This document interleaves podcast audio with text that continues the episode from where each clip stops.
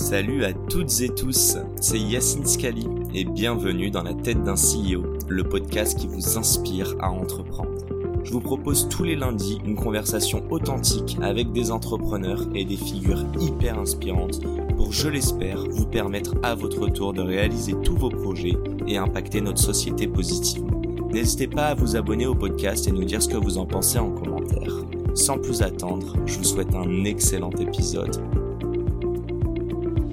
Salut à tous, bienvenue dans ce podcast Dans la tête d'un CEO. Et oui, on peut enfin mettre une tête sur ma voix. Donc très heureux de vous retrouver pour un des premiers podcasts en vidéo. Et pour l'occasion, j'ai le plaisir de recevoir Nicolas. Comment vas-tu Nicolas? Eh ben super bien. Je suis très heureux de participer avec toi sur ce premier format euh, vidéo. Euh, donc je m'appelle Nicolas Schweitzer, j'ai 34 ans, je suis papa de deux petits-enfants et euh, cofondateur et CEO de Lavi, qui est une start-up de viande végétale. Pour le moment, nous on est vraiment spécialisé sur euh, les alternatives au porc. Donc on fait euh, du des lardons végétaux et du bacon végétal. Bon, je crois pouvoir dire que pour beaucoup de Parisiens, euh, on vous a vu dans le métro, mais on va en reparler juste après. J'aimerais d'abord recommencer par ton petit passage. T'es passé à Montréal, t'es passé à Sciences Po. Euh, après, t'es passé au... en Asie, il me semble. T'as Ouais. pas fait un petit passage en Afrique aussi, ou t'as bossé sur... avec- Ok. Ouais. C'est quoi ce... euh, Enfin, t'es international, how come? Eh ben écoute, euh, en fait euh, à 17 ans, j'ai euh, j'ai eu la chance de faire un programme d'échange où euh, je suis parti au Danemark euh, pendant un an dans une famille d'accueil. Et euh, comment? Pas si si loin. mais euh, c'était la claque, c'était euh, la découverte de l'international. J'étais avec dix autres euh, étudiants euh, internationaux, euh, colombiens, thaïlandais, et c'était euh, c'était extraordinaire. Donc ça m'a donné vraiment la picouse euh, de l'international. Ok. Euh, et du coup, je savais qu'après le bac, je voulais absolument partir à l'international. Donc euh, j'ai fini à Montréal. études, ouais. Voilà. C'était bien Montréal. J'étais à Québec, moi. Ah voilà. Bah ouais, ouais c'était génial. Tu connais. Ouais, bah ouais, je connais. Enfin, j'ai toujours euh, voulu. Je me suis dit, mais qu'est-ce que t'allais foutre à Québec? C'est à Montréal que tout se passe. Petite frustration, mais passons. Et euh, C'est sympa Québec aussi. Ouais, un week-end avec tes parents quand ils viennent te voir une fois tous les ans, quoi. Mais, mais pour y vivre, c'est un peu moins fun, disons. Euh, ouais, juste comprendre un petit peu sur tes, enfin ton passage en tout cas en Asie. Euh, et puis je crois que t'as monté une boîte là-bas. Si tu peux nous en parler, donc t'es déjà serial euh, entrepreneur. Euh, mais déjà, comment t'es arrivé en Asie et comment ensuite t'as créé cette boîte? Ouais.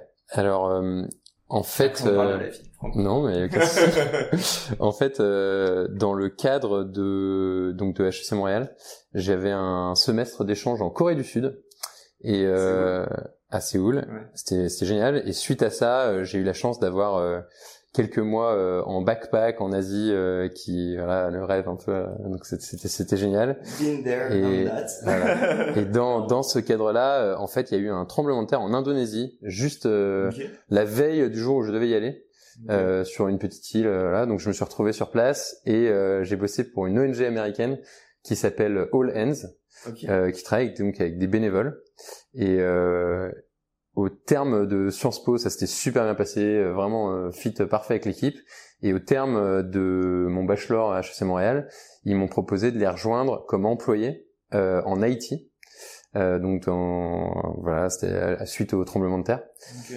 euh, Haïti, mais t'avais des compétences techniques? Ah non, Haïti. Euh, Port-au-Prince, Lille. euh, Ah, Voilà. Haïti, ok, voilà. On dit en Haïti. En Ouais, ouais, Haïti, ouais, ouais, on Voilà. bien de préciser. Et donc, euh, et donc, euh, c'était une, c'était une sacrée expérience euh, forte. Ouais, du coup, euh, donc presque un an. euh, et euh, grosse claque euh, à plein de niveaux.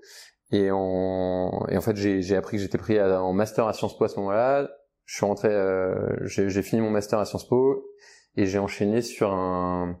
Je suis en train de refaire tout mon parcours, hein, mais et donc euh, j'ai j'ai été approché par une, une start-up française que peu de gens connaissent, alors que elle est c'est vraiment génial ce qu'ils font, qui s'appelle euh, Scale-it, euh, à l'époque euh, Tag Attitude, et euh, qui faisait des plateformes euh, de mobile banking principalement à destination des, des pays en développement. Donc euh, moi j'étais surtout sur la zone Asie, euh, sur la zone Afrique pardon. Et donc pendant deux ans j'ai défoncé mon empreinte carbone, ce que je regrette amèrement aujourd'hui, mais à l'époque on ne savait pas. Euh, Enfin je ne savais pas en tout cas. Et, euh, Basé et en France, du coup? basé en France, mais je pense que je passais euh, 70% de mon temps euh, en Afrique, sur- vraiment sur toute la zone. Ok. Et euh, expérience géniale. Dans ce cadre-là, j'ai découvert un truc qui s'appelle le mobile banking, euh, qui a émergé au Kenya et où concrètement il y a une banque qui a eu l'idée brillante de de se dire en fait si on a que il y a que 15% de la population du Kenya qui a des comptes en banque, c'est parce que on se base sur un réseau de succursales qui sont hyper lourds en capex, faut investir un million d'euros pour avoir une, une, succursale, le coffre, la sécurité, etc. Alors qu'en fait, la grande majorité des gens, ils font des toutes petites transactions. Et donc, ils ont euh, créé un modèle qui s'appelle le branchless banking, où euh, au lieu d'avoir une grosse succursale à un million d'euros, tu vas avoir dans un corner de supermarché ou de station-service un, euh, un opérateur qui a une casquette, un terminal de paiement, et qui va pouvoir processer toutes les opérations d'une banque, mais juste à des limites beaucoup plus faibles. C'est ce que je pense au Canada, il y avait des Western Union dans beaucoup de, euh, de supermarchés par exemple. Oui, alors c'est c'est un peu ce modèle de corner, mais là vraiment c'est appliqué à la banque. Tu peux vraiment faire euh, des virements, tu peux faire des retraites, tu fais tout ce que tu veux. Et donc ça a explosé. Cette banque a, a eu un succès fou, euh, même euh, régional, parce que tout le monde, tout le monde, a, toutes les banques locales ont, sont passées sur ce modèle. Et moi je voyais tout ça de, de près, puisque c'était mon boulot. Et, et je me disais mais en fait ça va marcher partout et, euh, et notamment aux Philippines, où euh, tu as 10% de la population qui est bancarisée, 2700 îles. Donc c'est parfait pour avoir ce modèle où euh, tu peux avoir des mini succursales un peu partout. Et donc j'ai démissionné, j'ai j'ai convaincu ma femme de venir avec moi et enfin et, et, on est on est parti aux Philippines pour pour monter donc une une startup de branchless banking qui s'est avéré un fiasco total. Ah, attends, tu l'as monté tout seul? Ouais, donc je l'ai monté tout seul. Ta femme travaillait pas avec toi dessus? Non, pas du tout. Ma femme est médecin. Et, euh, et, non. Ok. Et, euh, mais, euh, mais ma femme euh, a contribué à 100% de mes aventures professionnelles, beaucoup plus que ce qu'on peut imaginer. C'est un peu mon associé de l'ombre. Elle est, elle est fantastique. Je la remercie de tout cœur pour profiter. On la salue. ouais. Et, et du coup, pourquoi un fiasco? Euh, fiasco parce que euh, bah, je suis arrivé. Euh... C'est Inclusio là dont on parle. Hein. Exactement. Donc je suis allé voir toutes les grosses banques euh, des Philippines euh, en leur proposant ce modèle de branchless banking et en fait toutes m'ont envoyé, excusez-moi, toutes m'ont envoyé chier. Mais tu peux jurer. Et voilà. On est entre nous, personne ne regarde. Et voilà, en me disant, mais en fait, d'abord, t'es qui C'est complètement illégal ce que tu proposes. La banque centrale ne nous permet pas de faire ça. Ah et puis surtout, euh, nous, on fait 20% de croissance avec les classes moyennes. Qu'est-ce qu'on va s'embêter avec les pauvres? Parce que l'idée, c'est vraiment l'inclusion financière. Donc, c'est euh, de permettre euh, à tous ceux qui aujourd'hui n'ont pas accès aux banques de, de, se bancariser. Et donc, de fil en aiguille, j'ai fini par rejoindre, par aller contacter des institutions financières qui travaillaient avec on va dire les populations rurales. Euh, et donc c'est principalement des microfinances, des coopératives de crédit, mhm. qui me disaient tous oui c'est bien ton idée, mais en fait on s'en fout complètement. en revanche, euh, nous ce dont on aurait besoin, c'est un outil pour euh, pour traiter euh, nos transactions. Et en fait je me suis rendu compte que en 2018, ils faisaient tout sur papier ou sur Excel, ce qui était délirant, une source de fraude complète. Et c'était, enfin il y a des institutions qui géraient des centaines de millions d'euros sur papier. Donc euh... toi, cette composante aurait été euh, partie intrinsèque de ta value proposition, si je comprends bien. Euh, bah moi c'était pas du tout. Moi je on proposait pas ça du tout. Mais, euh... vous auriez quand même voulu traquer ça non, alors du coup bien sûr bien sûr au bout d'un moment je me suis dit euh, bon c'est la troisième ou quatrième institution qui me dit ça il y a, y a peut-être un truc. Donc j'ai trouvé une boîte en Croatie qui faisait un logiciel de gestion pour les petites institutions financières africaines. euh, et je leur ai proposé de distribuer en Asie euh, leur, euh, leur logiciel. Euh, eux m'ont dit bah génial, on s'en fout, on compte pas y aller, euh, donc euh, aucun problème, on, on, fait 50-50, t'as l'exclusivité sur l'Asie, et en fait en 18 mois, on faisait 90% de leur chiffre d'affaires mondial aux Philippines. Donc ça a complètement explosé, toutes les institutions qu'on allait voir étaient partantes, et ça a été un, ouais, ça a été une, une vraie euh, traînée de poudre. Ça a pris euh, tout de suite. Dès qu'on a eu les premiers clients, les autres se sont fait confiance et ça allait très vite. Et au bout de 18 mois, il se passe quoi? Et en fait, euh, assez rapidement, les Croates réalisent que bah ça commence à devenir trop gros. Moi, je réalise que voilà, il y a, y a, ma femme qui me qui me tire vers la France aussi parce qu'elle ne pouvait pas exercer localement. Et donc, de fil en aiguille, on se retrouve à, à trouver un deal avec les Croates, qui était un qui était un très bon deal, qui leur permettait eux de récupérer toutes les opérations et moi de, de partir avec un, avec un, un package sympa. Ok, d'accord. Donc euh, on peut dire, hein, vous êtes fait racheter au final. On s'est fait racheter, exactement. exactement. Euh, tu, tu suis un peu encore, euh, du coup, alors je sais pas si ça s'appellerait TACPay aujourd'hui ou c'est... Je crois que le, le nom maintenant c'est Scalit.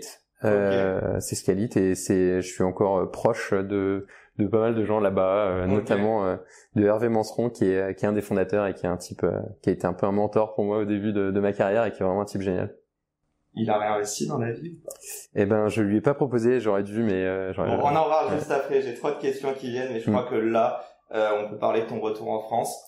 Et on peut parler d'entrepreneur first, que je, je ne vais pas en parler, mais je peux quand même dire qu'on s'est connus là-bas. Je sais que je suis arrivé, vous étiez, je crois, à une semaine de Investment Committee.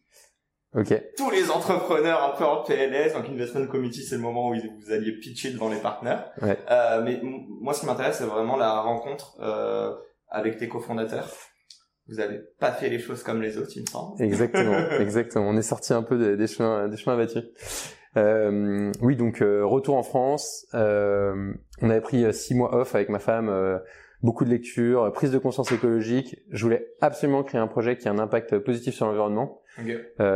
et j'ai passé plus d'un an à chercher un projet qui pourrait matcher cet impératif environnemental et des ambitions business pour pouvoir avoir l'impact le plus le plus fort possible quoi.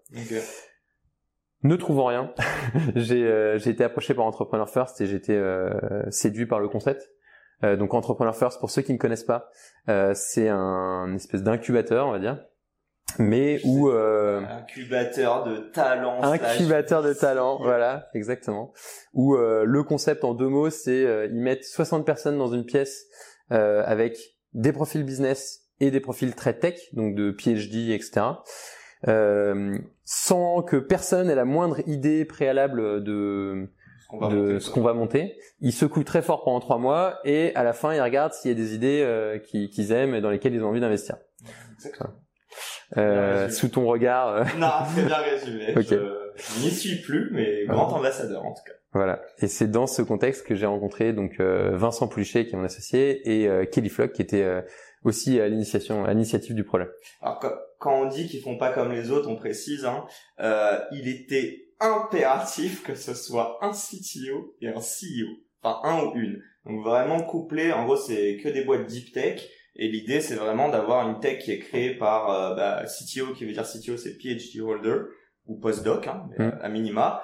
Et, euh, et vous, vous avez rajouté une troisième personne. alors, je sais pas quels étaient les jobs à l'époque. Ouais. Alors euh, en fait, ce qui s'est, ben, c'est la première fois que dans, le détail, en gros, ce qui s'est passé, c'est que Vincent, donc euh, euh, Vincent et Kelly ont, ont lancé un, un, premier projet ensemble. Euh, Kelly avait identifié en fait que l'expertise de Vincent sur les émulsions et sur la physico-chimie des interfaces pouvait être utilisée dans le cadre du gras dans les alternatives végétales. Incroyable. Attends, j'étais juste en train de dire que la tech de Vincent, il ne savait pas en fait qu'il pouvait l'appliquer sur le gras et la foot directement.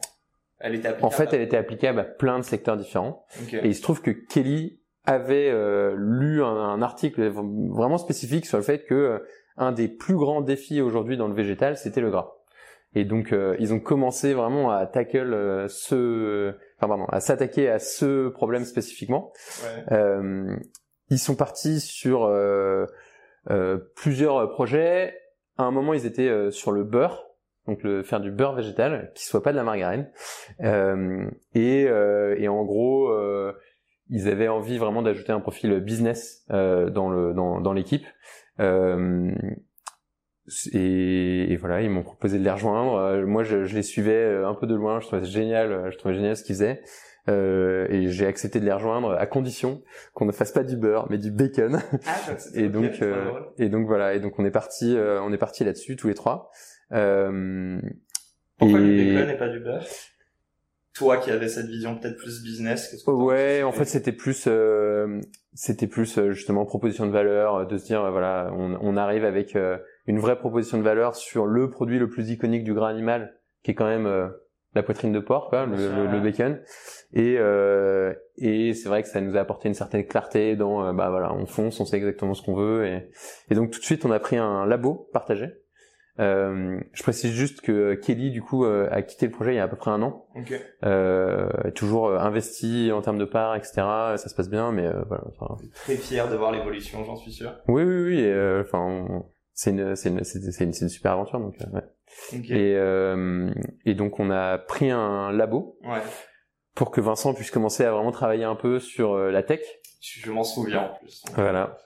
Je me Euh, des vidéos du premier proto. euh, Le premier bout de gras euh, solide. Ah bah pour expliquer du coup, euh, donc en gros euh, les graisses végétales, Ouais. c'est des graisses qui sont euh, généralement euh, très bonnes pour la santé, donc euh, liquides, euh, c'est des huiles euh, qui sont insaturées principalement. euh, et le problème, c'est que euh, ce qui rend le, la, la viande si bonne, en grande partie, c'est le gras animal qui va infuser, qui va crépiter, qui va apporter toute l'intensité, la gourmandise qu'on adore. Et donc, c'est très difficile de reproduire cette expérience du gras animal avec des graisses végétales, puisque c'est des huiles. Donc, ce que fait aujourd'hui la plupart de l'industrie, c'est d'utiliser de l'huile de coco, Ok. qui est un peu l'exception, qui est une huile euh, solide à température ambiante, et donc euh, qui, qui va fondre quand on la chauffe, euh, mais euh, qui permet euh, mieux que les autres, en tout cas, de, de, de reproduire cette expérience.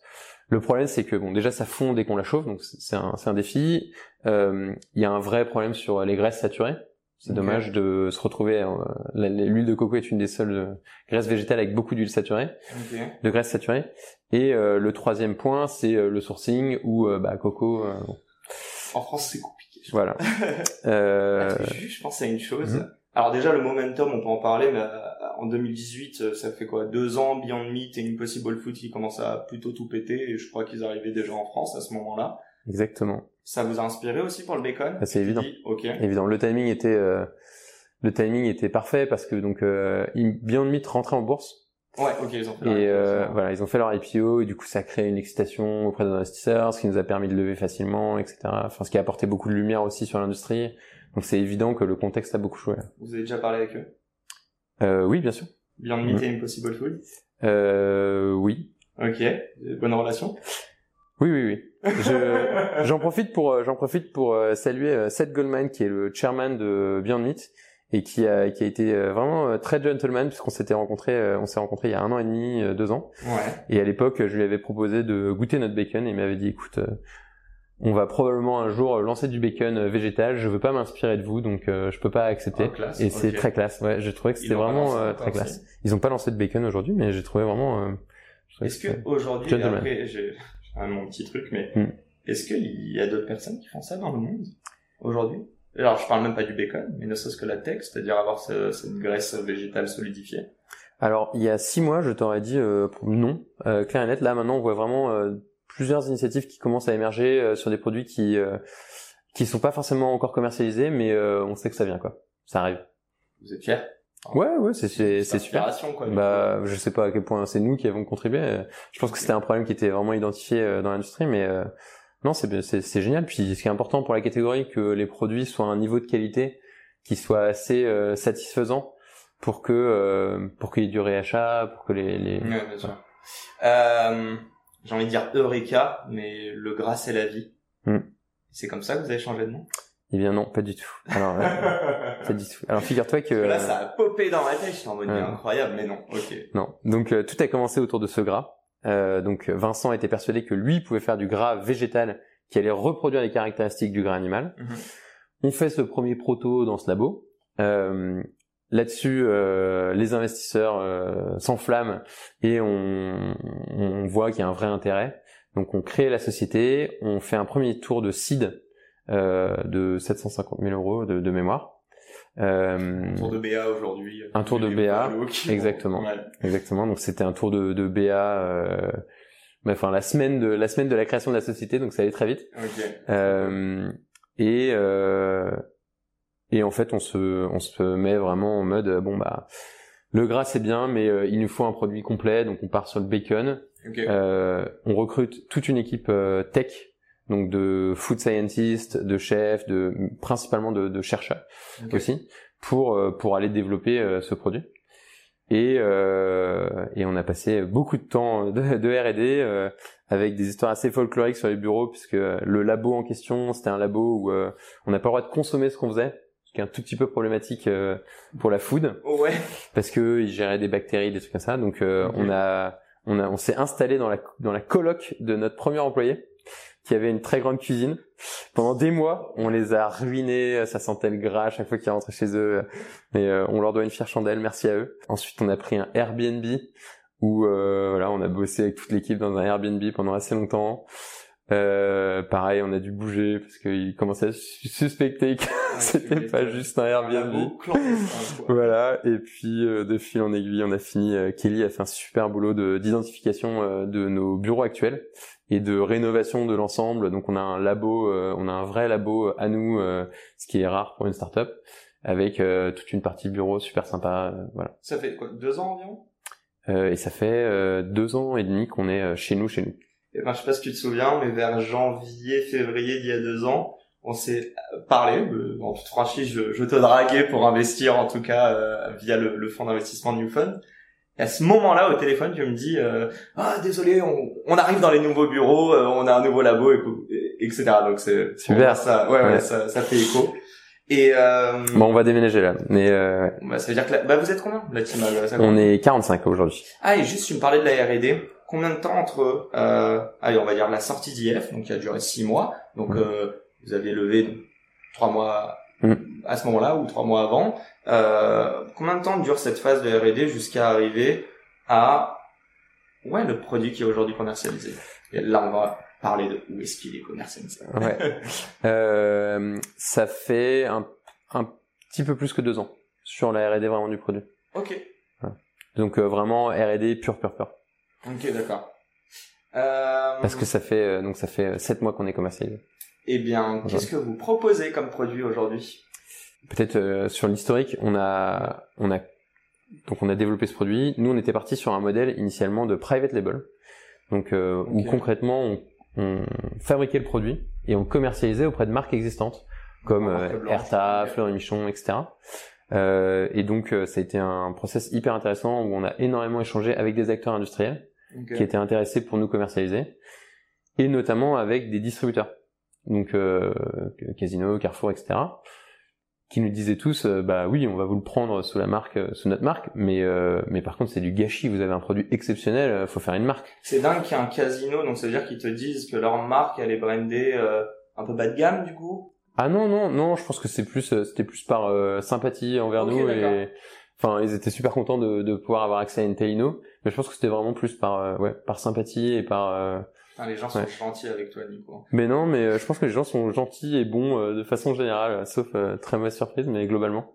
Ok. Et donc là un switch et vous vous dites que vous et là on se dit bah en fait il faut il faut changer. donc ça c'était il y a c'était un, un an euh, c'est un gros morceau quand même. Enfin, je veux dire, c'est un, c'est un gros switch. Là, dans la roadmap, euh, exactement. Il y a eu des nouveaux recrutements, j'imagine. Et du coup, euh, du coup, le, le, donc là, on, on fait une, on fait une grosse levée de fonds, euh, enfin une grosse levée de fonds. On fait une levée de fonds au moment du confinement. Euh, on, on, lève 2 millions avec euh, principalement nos investisseurs existants et Partech okay. qui se joint à, qui se joint à la fête. Euh, et, euh, et on leur annonce deux semaines après, en fait, on va pivoter, on fait une marque. Euh, et donc, euh, on a lancé les recrutements euh, de toute une équipe marketing et commerciale en commençant par euh, le top. Euh, donc euh, pour le pour la partie marketing, on a eu la chance de rencontrer Romain Jolivet, qui est qui était global marketing director chez Danone et et qui est qui est juste brillantissime. Et donc qui a qui a été vraiment qui est un peu le papa hein, de la vie. Ça fait un peu moins d'un an qu'il y est. Oui, oui, ça fait, euh, ça fait, je crois que ça fait neuf mois qu'il est chez nous, donc tu vois. Mais euh, qui est vraiment le, c'est, c'est, c'est le papa de la vie. C'est lui qui a vraiment euh, créé cet univers, alors en collaboration avec des agences, etc. Mais euh, pour avoir essayé nous de lancer une marque avant la vie, sans, sans lui, c'est. C'était quoi le nom que vous avez gardé? 77 Non, c'était, c'était Grand Gousier. Voilà, on avait lancé une marque qui s'appelait Grand Gousier, qui était c'était un fiasco, mais.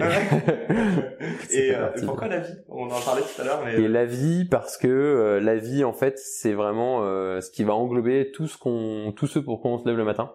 Okay. Donc c'est la vie parce que la joie de vivre, nos produits, c'est vraiment une ode à la, à la, joie de vivre aussi, à la gourmandise, au partage. la vie dans le sens, bah, la vie de nos enfants, parce qu'il faut qu'on ait une planète vivable pour mhm. eux. la vie des animaux parce que ben c'est le gros avantage aussi de notre produit, hein, c'est qu'on on touche pas à la vie des animaux. Et, euh, et voilà, et tout ça, euh, tout ça englobé, euh, capturé euh, vraiment bien euh, ce pourquoi on se lève le matin. Je vais euh, déjà je vais faire un, tour sur votre site. Euh, c'est hyper beau. C'est beau et au-delà de ça, c'est très très clair. On comprend très bien la mission et, euh, et les valeurs de la boîte.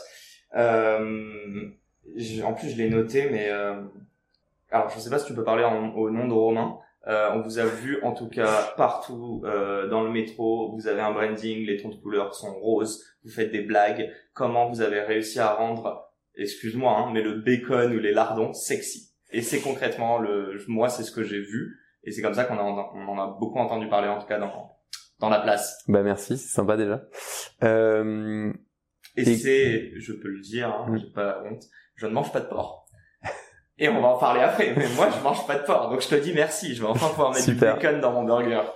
non, euh, écoute, nous on est euh, on est vraiment parti du postulat que euh, euh, dans le cadre de la création de la marque, Mhm. que il fallait absolument euh, éviter le piège de euh, la culpabilisation, euh, la fonctionnalité avec des petites feuilles vertes, des machins. euh.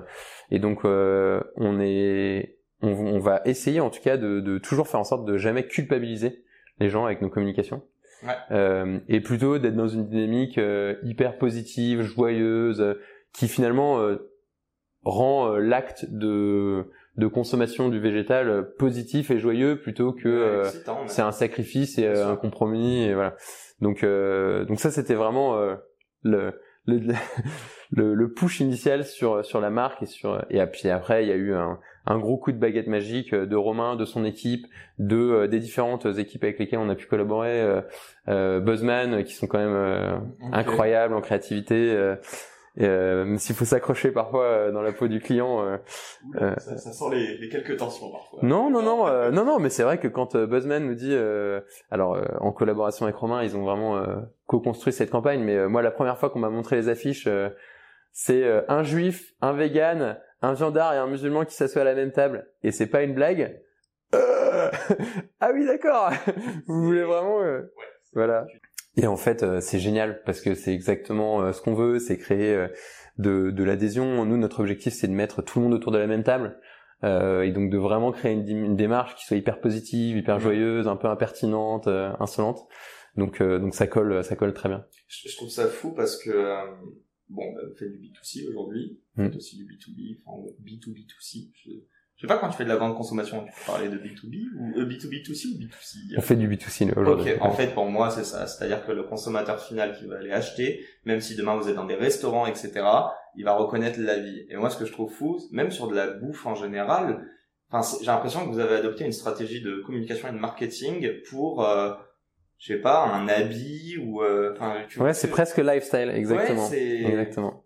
Bah, enfin, ouais. l'ambition, euh, l'ambition euh, de départ, c'était de créer une marque qui puisse devenir iconique, quoi. Ok. qui vraiment euh, ressorte du lot, euh, qui soit euh, qui soit unique. Et c'est vrai que pour ceux qui ont, alors c'est vraiment dommage, on n'a pas le, le, tu pourras mettre dans la vidéo le design de, de nos packs, mais c'est vrai qu'en rayon, euh, on peut pas les rater quoi. Ça, Ah bah, ça ressort euh, Je- vraiment. Je, euh, les cherche en plus parfois, je suis en mode ok, non, c'est petit lardon, non. Et ouais, quand je l'ai reçu à la maison, j'étais très content. ouais. Donc c'est euh, c'est vraiment euh, un univers euh, qui casse tous les codes, euh, tous les codes et de la viande et du végétal, je pense. Ouais. euh, et qui, qui est très favorable. Ouais.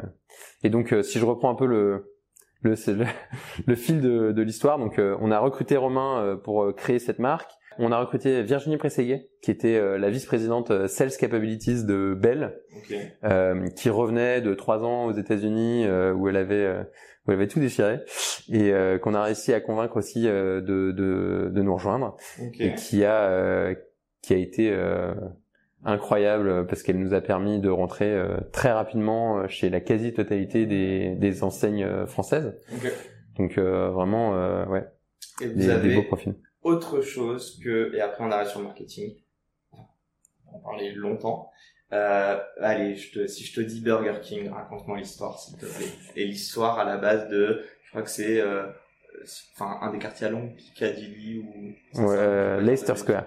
Bah, en fait, donc euh, donc on construit cette équipe euh, vraiment costaud avec euh, notamment euh, Roshan aussi en supply chain qui lui venait de Burger King euh, euh, initialement Ah, trop drôle, ok, Voilà. d'accord. Et donc, euh, et on entend que euh, Burger King veut lancer un concept store 100% vegan à Londres euh, dans quelques mois.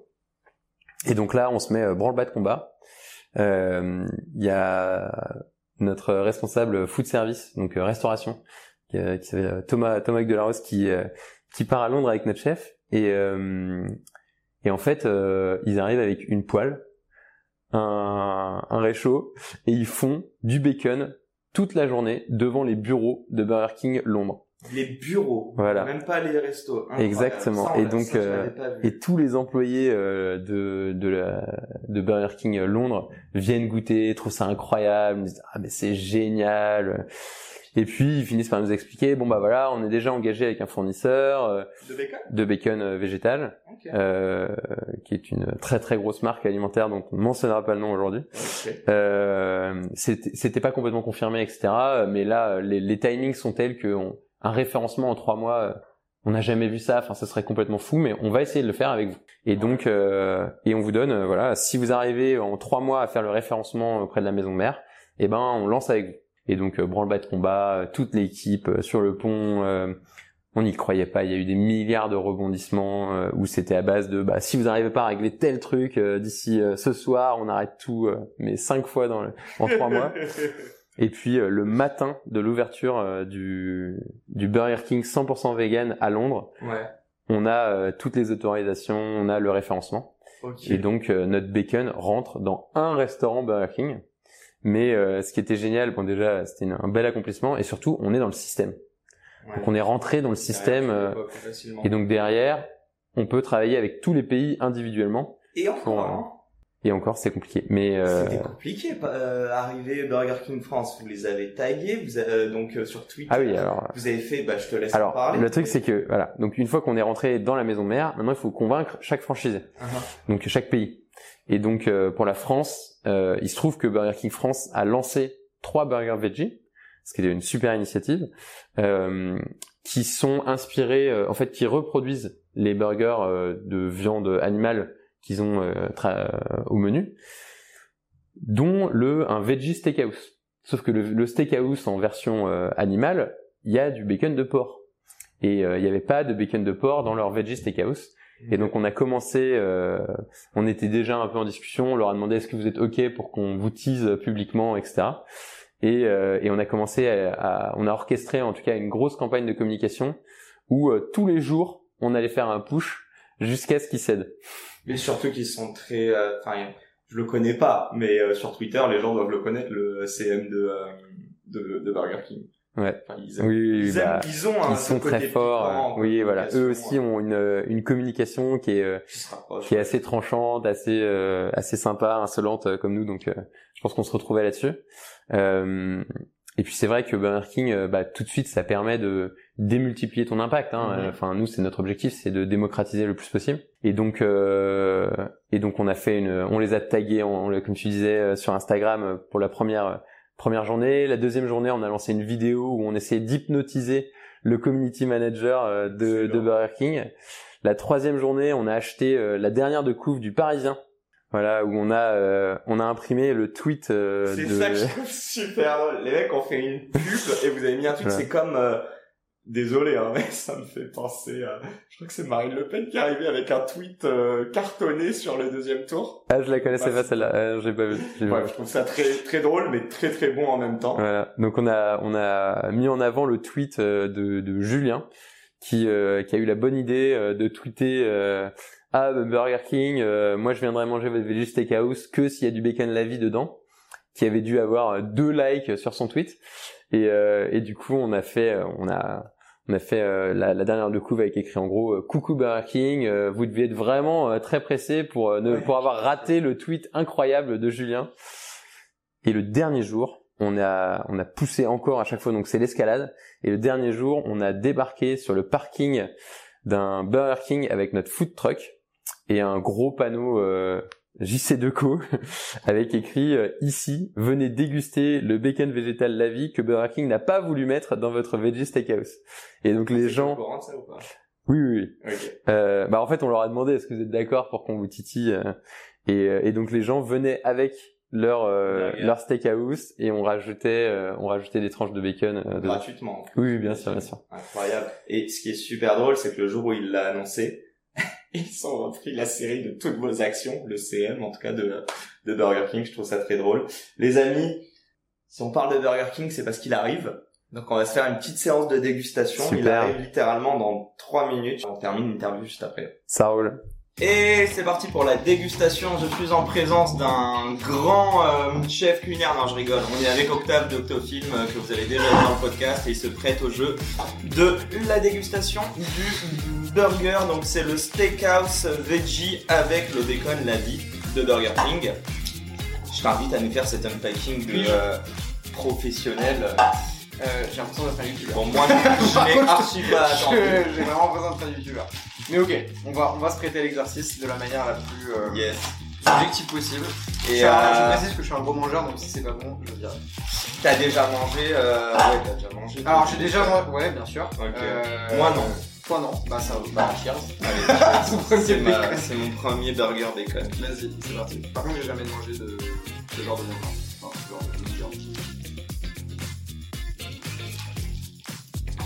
Putain, sent le bacon. Un goût que je découvre. J'allais dire comment tu sais. J'en ai mangé, mais j'ai tout J'ai travaillé en direct là. Mais juste là, tu vois. Bon, bah, c'est validé, euh, Nicolas et toute la team La Vie. On termine ça, euh, franchement, c'est un bon en, entre nous. Ok. Ciao. Salut. Et c'était la petite pub. Bon, la réalité, c'est que je suis allé chercher mon petit Burger King. Donc ça, c'est pour la suite. Mais euh, on parle de bacon, on parle de lardon. Euh, Qu'est-ce qu'on bouffe? Il y a quoi Ouais. dedans? Eh ben très bonne question. Donc euh, pour euh, ton euh, ton Burger King là, le, le bacon que tu vas goûter, il y a six ingrédients. Donc c'est de la protéine de soja euh, réhydratée, euh, du de l'huile de tournesol, du sel, des arômes naturels et un correcteur d'acidité euh, qui est, euh, je me souviens plus du nom exactement, euh, et un colorant euh, qui est euh, du radis. Ouais, je vais dire rendre naturel. du coup. Voilà, c'est un colorant naturel. Ouais, c'est de, Et tout ça, c'est de la peau de radis. donc, euh, enfin, le bacon est produit en France. Ouais, ou Tout est-. Ouais. Tout est produit en Vendée. Euh, donc euh, donc très sympa avec une, une- un super partenaire industriel. Et euh, et en fait on a un atelier culinaire là-bas où euh, on a pu vraiment euh, s'installer euh, travailler avec eux sur euh, la partie euh, vraiment mise à l'échelle parce que quand on bosse avec euh, Burger King il faut il faut pouvoir livrer derrière. Euh, et euh, et voilà. Et, et je me souviens, euh, j'ai lu, euh, tout cas c'était en front page de, enfin sur le packaging, Mm. euh, il disait quelque chose du genre, euh, je crois qu'en donc les, les valeurs nutritionnelles étaient pas sur du A, mais la petite phrase c'est ça restera toujours mieux que du porc quoi, qui est pire. Tu peux nous en parler? La, la, la petite phrase c'était euh, moins bien que des brocolis mieux que des lardons de porc Tu le dis mieux que moi. Donc euh, non, mais c'est vrai que d'un point de vue euh, nutritionnel, on est, euh, je pense qu'on n'est pas parfait hein, parce que clairement l'objectif c'est quand même de reproduire le cas d'usage des lardons de porc. Ouais. Donc euh, tu vas avoir la même quantité de sel euh, et, et ça, se- du coup ça se ressent sur le Nutri-Score. Après, euh, il y a autant de protéines, il y a, euh, alors ça dépend des recettes, mais euh, 11 fois moins de graisses saturées. Euh, et euh, et euh, c'est riche en fibres. Donc euh, c'est sûr que d'un point de vue nutritionnel, c'est quand même euh, bien plus intéressant. Il n'y a pas de nitrite, il n'y a pas d'additifs controversés, on est tout vert sur Yuka. Ok. Mm. Nickel. Euh, T'en parlais tout à l'heure. L'idée est pas justement de se dire, euh, je sais pas comment. En fait, c'est presque même pas une alternative. J'ai l'impression que vous proposez un autre produit. Donc vous adressez à qui? Bon, à moi qui ne mange pas de porc visiblement, mais à quelles sont les personnes? Est-ce que tu as des retours sur la typologie Mm. des clients qui consomment? Euh, c'est très varié et c'est très difficile pour nous justement d'identifier clairement euh, une population cible. Il y a, il y a quatre grands leviers. Euh, donc tu as un premier levier qui est euh, qui est vraiment environnemental où euh, en gros euh, la- tout le monde commence à intégrer euh, pour différentes raisons qu'il faut réduire sa consommation de viande euh, d'un point de vue environnemental Ouais. euh, tout simplement à cause de la bioconversion. Donc euh, si tu veux faire un kilo de, de porc comestible, il faut que tu lui donnes 9,3 kilos de d'alimentation. Ouais. Donc tu as une perte vraiment très importante. Et euh, c'est pour ça qu'initialement ça s'appelait 77 Foods. C'est parce que 77% des terres agricoles aujourd'hui sont utilisées pour nourrir les animaux, alors que ces mêmes animaux ne nous fournissent que 17% des calories. Ok, ah ouais. Donc euh, l'efficacité en fait des animaux pour produire de la viande, elle est très faible. Euh, et donc d'un point de vue environnemental, euh, bon. Donc ça c'est le premier euh, le premier facteur. Le deuxième facteur, c'est la santé. Donc où euh, bah effectivement, t'as as 11 fois moins de graisse saturée, donc c'était des questions de cholestérol, etc. Il y a des gens que ça intéresse. Nous on pousse pas particulièrement sur sur ce levier parce que à terme c'est pas notre proposition de valeur à proprement parler on, on, essaiera toujours d'être euh, hyper intéressant au niveau nutritionnel, etc. On fera toujours attention, mais c'est pas la proposition de valeur numéro une. T'as toute une partie de la population, euh, dont moi, qui se préoccupe vraiment euh, du bien-être animal. Okay. Euh, et moi maintenant c'est vraiment mon levier numéro un. Mais mais c'est vrai que bah même si euh, je, je, je, veux éviter de limiter ma consommation de viande, je trouve ça super bon la viande.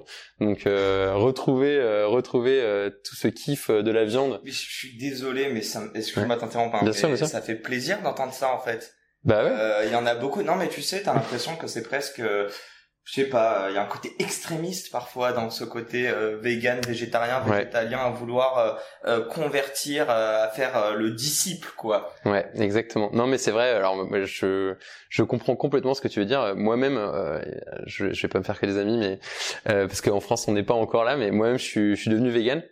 Et et en fait, c'est vrai qu'il y a une certaine radicalité parce que en fait enfin c'est une analyse très personnelle qui ne vaut rien du tout mais je pense que tu tu peux être végétarien euh, vraiment pour des raisons environnementales euh, ou, euh, ou, plus de bien-être animal, mais euh, de façon limitée. Et tu passes sur le véganisme à partir du moment où tu t'intéresses vraiment, enfin tu, tu, rentres dans tout ce qui est bien-être animal. Mm-hmm. Et là, et là, bah en fait, ça devient un peu un, un espèce d'impératif moral qui est très radical, qui est très extrême de facto quoi. Euh, et, et, puis c'est, c'est radical dans euh, juste euh, ta vie quoi. Enfin c'est un cauchemar. Euh, je, je, je, moi je trouve ça vraiment très très dur d'être vegan. Et euh... avant juste de fermer cette parenthèse, en plus on en parlait en off. Tu nous as donc t'as deux enfants, tu as une, une, conjointe. Ouais. Ils sont tous vegan euh, Non, non, euh, pour euh, différentes raisons. Euh, ma femme est végétarienne, mais mais on on n'est pas, on élève nos enfants à deux, donc voilà. Ok, non mais je trouve ça hyper intéressant. et tu m'as pas mentionné du coup le, la quatrième, enfin. Ouais. la quatrième. Bah du coup juste pour boucler sur cette sur ce point du, du véganisme et de, du bien-être animal, en gros moi, j'aimerais vraiment qu'on puisse me convaincre par A plus B que je peux retourner euh, manger du fromage, manger de la viande. J'aurais peut-être du mal euh, maintenant, mais, mais enfin voilà. Et euh, c'est juste qu'à force d'avoir le nez dedans, en fait, tu prends conscience que bah ouais, il y a, y a plein de trucs qui vont vraiment pas avec la façon dont on élève les animaux aujourd'hui, quoi. Après, c'est de l'hypocrisie et... si tu décides de fermer les yeux, quoi. Oui, voilà. Mais mais tu peux pas quand t'es dedans, tu vois. moi je moi je peux pas fermer les yeux là, j'en ai trop euh, tout le temps, euh, je suis trop exposé. Tous vos employés sont pas forcément véganes. Ah pas du tout, pas du tout. on doit être euh, on est trois dans la boîte donc tu vois pas sur, sur, 45 donc c'est pas mais non voilà, enfin donc il y a, y a ce, ce, cette, ce levier de consommation et puis le dernier qui auquel on s'attendait pas du tout en créant la boîte, c'est effectivement toutes les communautés qui aujourd'hui peuvent pas manger de porc et qui du coup découvrent un, un, nouvel aliment euh, pour eux, euh, soit par curiosité, euh, soit parce que du coup c'est assez inclusif. On a plein de témoignages de ah bah mon beau-fils euh, pouvait pas manger de porc, maintenant je peux faire des gratins avec des lardons. Enfin on a plein de témoignages comme ça assez marrants. Et étant musulman et enfin je mange pas de porc plus par culture que qu'autre chose, mm. je suis pas forcément pratiquant, mais s'il y a bien un truc dans le porc alors bon, il y a la charcute, ok, mais tout le monde me disait, mais mec, je sais pas à côté de quoi tu passes le bacon. Ouais. Et alors, là, j'y pense, mais euh, est-ce que le bacon, on peut le trouver aussi dans les supermarchés ou pas encore? Euh, Pas encore, euh, on... normalement cette année. Et bon, bah du coup, j'ai hâte de le goûter euh, juste derrière dans le Burger King. Euh, levée de fonds. On va terminer sur une très belle note, je crois. Ouais. Vous avez levé 25 millions, si je ne m'abuse. C'est ça. Euh, C'était il y a combien de temps? On a, le, on a annoncé ça il y a six mois. Ok. Alors il y a du très très beau monde. Euh, je crois qu'il y a le CEO de, de Back Market, il y a le CEO de Vinted. Euh, j'ai pas pu tous les voir, je n'ai pas Crunchbase en premium encore. Si vous m'écoutez Crunchbase. Et euh, euh, il y a des. Je peux te les dire si tu veux. Euh, donc c'est Venture. Bah déjà si tu veux nous parler et après moi je te réserve ma petite question. D'accord. Donc, euh, donc, nous. bah en, en, en deux mots, en gros donc on a on a lancé la levée, le processus de levée avant même d'avoir la marque, etc. Donc c'était c'était un sacré pari et je dois dire que franchement, pour le coup, Venture qui était le lead sur ce tour a vraiment pris un un beau pari. Euh, un beau risque. un beau risque. Euh, j'espère qu'ils sont satisfaits. Je pense que oui, mais. Euh, et donc euh, en termes de fonds, donc il y avait Seventure, il y a Partech, donc qui avait investi au premier tour, qui, qui serait, voilà, on a Oyster Bay, qui était un fonds spécialisé allemand ah, dans la food, voilà. Capagro, qui est un fonds français, pareil spécialisé food, et Bleu Capital, qui est qui est le fonds de Jean-Pierre Chessé, qui est euh, qui est un entrepreneur euh, qui dans la food euh, family office plutôt. voilà family office mais mais pareil qui nous accompagne depuis le début et qui est, qui est, qui est génial on, on sérieux parce que ça va être un peu moins sérieux mais et après pardon et oui sur la partie BA juste pour finir du coup sur la partie BA on a eu beaucoup de chance puisque donc on a eu effectivement plusieurs CEO ou présidents de de grosses licorne européenne Tech for Good. Donc mhm. euh, on avait euh, Tech for Good en plus c'est de l'économie circulaire. Exactement. donc euh, Blablacar, euh, Vinted, Back Market et Oatly qui est la marque de lait végétaux oui, qui est rentrée en bourse. Ouais, voilà. Et donc donc eux sont de super conseils et on a effectivement Nathalie Portman. Tu vois, voilà. On va parler de Nathalie Portman. Je Qui, euh, oh, faut que je pose la question. Tu l'as rencontrée eh bien, écoute, j'ai juste fait euh, un call avec elle en visio. Et par contre, on a euh, Tamash, qui est euh, un de nos employés de la R&D, qui, qui est américain, qui est retourné aux US en vacances. Et donc, je l'ai eu en call et je lui ai dit, mais Nathalie, est-ce que si on si on a quelqu'un qui qui vient chez toi, tu pourrais lui ouvrir ta cuisine pour une dégustation, etc. Elle me dit ouais, bien sûr. Vous et donc euh, Tamash est allé dans la cuisine de Nathalie Portman et a cuisiné du bacon pour toute sa famille. Euh, voilà. Donc c'était euh, non non, il y a une très belle photo de, de lui et de Nathalie Portman, mais euh, j'adore comme il a pris la confiance. J'ai appelé Nathalie. non non, bah, moi c'était génial. Moi j'étais encore plus stressé que ah, non, c'était super. Ah, juste si tu peux nous raconter cette petite histoire, comment elle est elle a été amenée. Disons-le, hein, vous n'êtes pas dispo aux US. Non. Pas encore. Mm. Vous êtes dispo que en France et je crois que vous êtes dans le Burger King euh, à Londres, mais pour le mm. moment c'est tout. Mm. Comment elle a entendu parler de vous? Euh, En fait, moi je, je voulais qu'on ait une célébrité. Je trouvais que c'était vraiment euh, l'occasion aussi. De... son mail sur internet. Et donc j'ai scrappé. non, euh, en fait on a donc on a demandé, on a sollicité tous nos investisseurs et euh, il y en avait un qui, en l'occurrence, enfin on a on a eu des intros avec Will Smith, on a eu des intros avec plein plein de gens euh, très cool. Ils investissent beaucoup dans la tech. Euh, ouais, exactement. US. Et euh, et Nathalie Portman était euh, super intéressée et donc voilà. Je suis sûr. Enfin, je vois aussi beaucoup de sportifs chez nous en France là qui mm. commencent à investir dans la tech. Peut-être pour le prochain tour, mais en tout cas, je pense que ça très pas mal leur valeur. On fait quoi avec 25 millions? Euh, alors, en une minute, s'il te plaît? La roadmap en une minute. Euh, donc, on recrute vraiment sur euh, tous les départements. Nous, on a une ambition euh, très très forte euh, d'expansion à l'international, puisque puisque le produit est vraiment exceptionnel. Tout le monde s'accorde là-dessus. je pense que c'est vraiment ce qui fait notre force.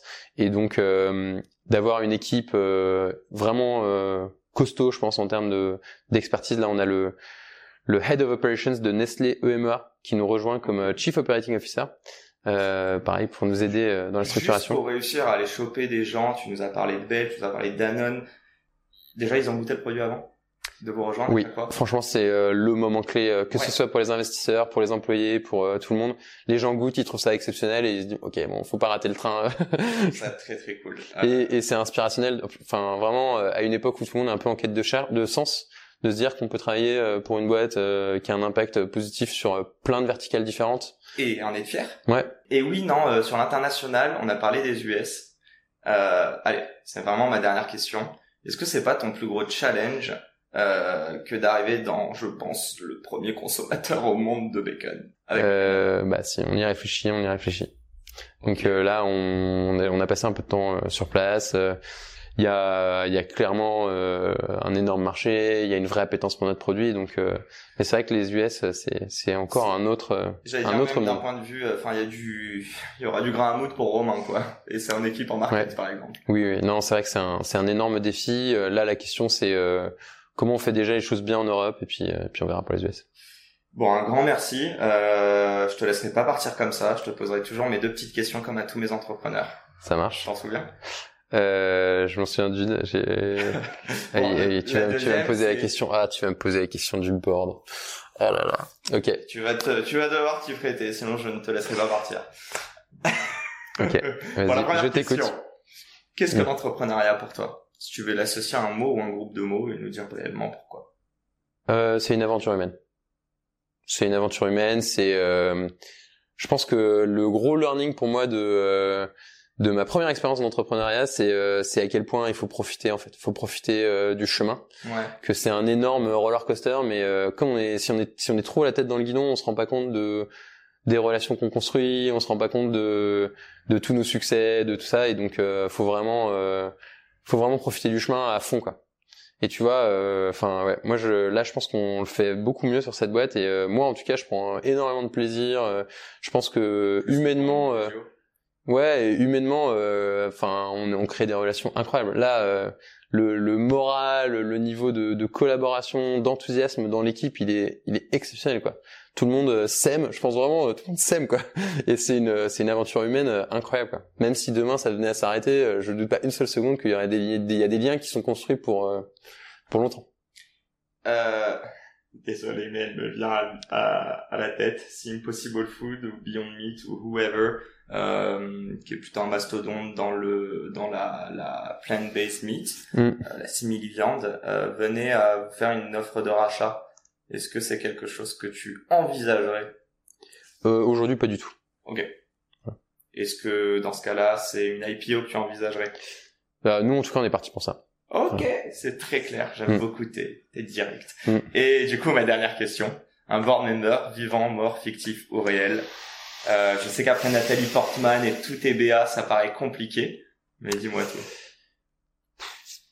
Euh, écoute, il y a, y a effectivement euh, plein de super profils euh, qu'on pourrait qu'on pourrait rajouter. Moi, je je- j'aimerais beaucoup euh, avoir euh, Vivi à notre board. Alors écoute, Vivi, c'est une truie qui euh, qui euh, qui vit dans un refuge. Et, euh, et en fait, euh, c'est vraiment idiot. Donc c'est une truc qu'on essaie de rendre célèbre. On lui a créé un compte Insta. Elle est en train de devenir influenceuse et tout Mais qui on, ont, euh, ont euh, la vie. Et Ah donc oui, en fait on la on la parraine. Donc on lui a euh, on lui a on, on la parraine avec ce, ce refuge qui s'appelle le refuge Groin Groin. Ok. Et euh, et en fait euh, c'est idiot mais euh, je trouve que euh, pour nous c'est un peu la petite piqûre de rappel. Ça a pas autant pris qu'on l'espérait pour l'instant sur les réseaux, euh, même si euh, même si euh, ils font un super boulot et c'est très fun.